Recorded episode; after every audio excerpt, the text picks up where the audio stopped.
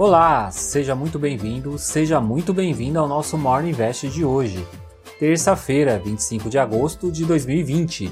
Eu sou Sidney Lima, especialista em investimentos, e venho apresentar os destaques do mercado financeiro para você começar o dia já bem informado. O mercado estava esperando o mega pacote que seria anunciado hoje, mas acabou sendo adiado, motivos alguns pontos que ainda não estão bem definidos. Para não dizer que não terá nada anunciado hoje, ainda vai ter um novo Minha Casa Minha Vida. A Bolsa de São Paulo terminou o dia aos 102.298 pontos, com uma ligeira alta de 0,77%. Das 75 ações que compõem o índice, 44 ações fecharam em alta. Nos Estados Unidos, o foco foi as notícias que Donald Trump está buscando acelerar a vacina para antes da eleição. De acordo com o tabloide Financial Times, o governo americano estuda contornar os padrões regulatórios normais das autoridades de saúde americanas para acelerar a aprovação de uma vacina experimental do Reino Unido contra a Covid-19 e disponibilizará em outubro, um mês antes da eleição. E também teve a notícia que a FDA irá aprovar o uso do plasma convalescente, um componente rico extraído do sangue de pacientes curados da Covid-19, como um aliado no tratamento de estados graves do coronavírus. Segundo a Universidade Johns Hopkins, os Estados Unidos têm diminuído o número de novas infecções, desde o pico de 64 mil atingido em julho. No último domingo, menos de 37 mil novos casos foram apontados. Trump consegue 2.550 votos e é oficializado pelos republicanos o candidato à reeleição. Era necessário apenas 1.276. E ele já dispara contra os democratas, dizendo que estão usando a doença para roubar as eleições. Anteriormente, ele já tinha atacado o seu oponente, Joe Biden, que caso o democrata ganhasse a eleição, a China será dona dos Estados Unidos. O S&P 500 renovou sua máxima histórica novamente, subindo mais 1%, principalmente por causa das notícias dos novos tratamentos do coronavírus. As outras duas bolsas, Dow Jones e Nasdaq, também terminaram o dia em alta, puxada principalmente por empresas de tecnologia. Dow Jones avançou 1,35 e a Nasdaq avançou 0,60.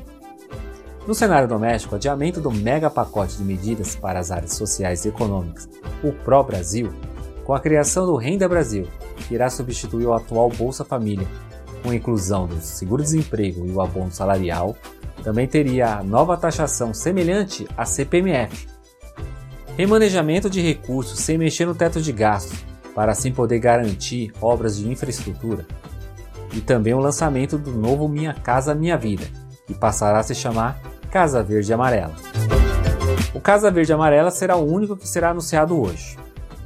Já o Boletim Focus, os economistas projetam uma queda menor do PIB, de menos 5,52 para menos 5,46 para este ano. E no ano que vem manteve-se o crescimento de 3,50.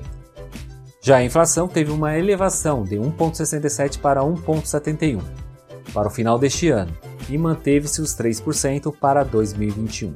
O dólar deve terminar o ano a 5,20 e R$ 5,00 para 2021. E a taxa básica de juros, Selic, os economistas ouvidos pelo Banco Central projetam que se manterá os 2% até o final do ano. E para 2021 as expectativas subiram de 2,75% para 3% ao ano. No mercado de juros futuros, o DI para janeiro de 2022 caiu 4 pontos base, fechando o dia a 2,74. DI para janeiro de 2023 recuou 5 pontos base a 3,90 e o DI janeiro para 2025 perdeu 3 pontos base a 5,73. O índice dos fundos imobiliários IFIX teve uma pequena alta de 0,34% e está cotado a 2,780. A maior alta foi do fundo imobiliário TRX Edifícios Corporativos, subindo 8,10. E a maior baixa foi do fundo imobiliário Floripa, caindo 2,53. As ações que mais subiram ontem na bolsa de valores foi Eletrobras, Embraer, Gol, Azul e Via Varejo. E as que mais caíram foi Iduc, Irbi, Cogna, Cirela e Sabesp. Nos indicadores, a balança comercial registrou um superávit de 4,9 bilhões no acumulado de agosto até o dia 23, segundo o Ministério da Economia. No acumulado do ano, estamos com um superávit de 34,9 bilhões. Segundo os dados da FGV, a confiança do consumidor teve uma pequena alta em agosto, subindo 1,4 de julho para agosto, alcançando os 80 pontos, que foi o mesmo que era em março, quando iniciou a pandemia. Na agenda de hoje teremos o índice de preço de imóveis e a confiança do consumidor dos Estados Unidos e por aqui teremos a divulgação do IPCA 15. Esses foram os destaques de hoje no nosso Morning Invest e esse conteúdo está disponível nos principais agregadores de podcast, então já aproveita e compartilha ele com mais pessoas. Tenha uma excelente terça-feira e eu te encontro amanhã aqui neste mesmo canal. Então, até lá!